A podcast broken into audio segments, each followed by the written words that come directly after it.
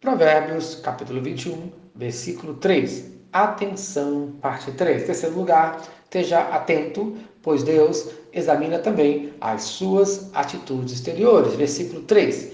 Exercitar justiça e juízo é mais aceitável ao Senhor do que sacrifício, isto é, Deus prefere mais que eu seja honesto nos meus negócios e com as pessoas do que receber sacrifícios de pessoas desonestas. Isto é, claro, inclui os dízimos e ofertas de muitos religiosos que não são honestos em seus negócios. O que nós vemos aqui é uma mudança de pensamento. Não basta ir na igreja, mas é preciso ser honesto. Você entende isso? Em Miqueias, capítulo 6, versos de 6 a 8. Com que me apresentarei ao Senhor e me inclinarei ante o Deus excelso.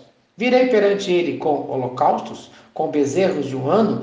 O Senhor se agradará de carneiros, de dez mil ribeiros de azeite. Darei o meu primogênito pela minha transgressão, o fruto do meu corpo pelo pecado da minha alma. Ele te declarou, ó homem, o que é bom e o que é que o Senhor pede de ti, que pratiques a justiça, ames a misericórdia e andes humildemente com o teu Deus. Isto é, preste bastante atenção.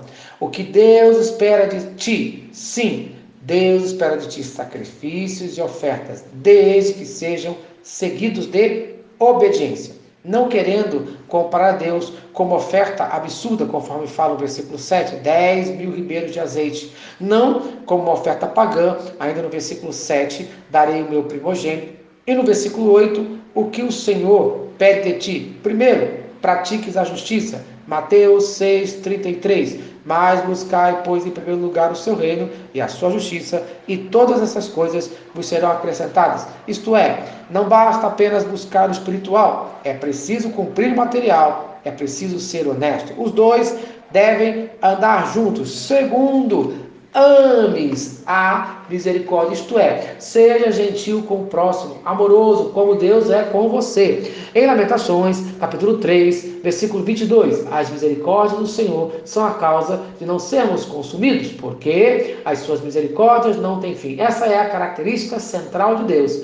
Ele deseja que os seus filhos a desenvolvam em suas vidas. Terceiro, andas humildemente para com o teu Deus, isto é, mantenha uma comunhão constante com Deus pela humildade e fé. Provérbios, capítulo 15, versículo 33. O temor do Senhor é a instrução da sabedoria e a humildade precede a honra. Isto é, o temor, juntamente com a humildade, irá abençoar a sua vida diante de Deus e dos homens. Então, no dia de hoje, preste bastante atenção nas suas atitudes exteriores diante dos homens e nas suas atitudes interiores diante de Deus.